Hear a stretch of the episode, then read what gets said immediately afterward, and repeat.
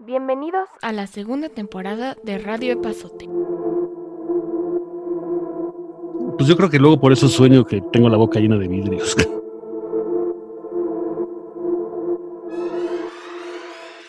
Se me ocurrió googlear dónde vive. Me, me echaba la culpa de que había matado a alguien. Pues todos sus amigos han de ser. Ah, no, nerds. pues sí. sí, Así nació la comida chifa. que Sí, la verdad es una historia así súper, súper, súper, súper este, loca. que se moche con algo. Y adelante de nosotros a un lado, la clásica gringa gorda, gorda, gorda, gorda. Don't drink the Kool-Aid. Sí, sí, viene sí, viene sí, de, sí, este, sí. de este rollo. Son de las cosas que mal usadas. Con eso ya estamos en cinco plataformas. Eso y que no pensé que viniera de Estados Unidos. De muy, acuerdo. y además es muy entretenida.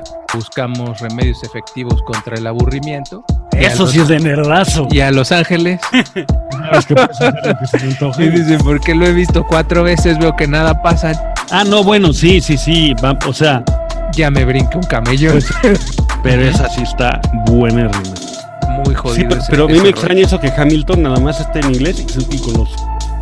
neta, la neta, la neta, no queda más que quedarse sentado y esperar.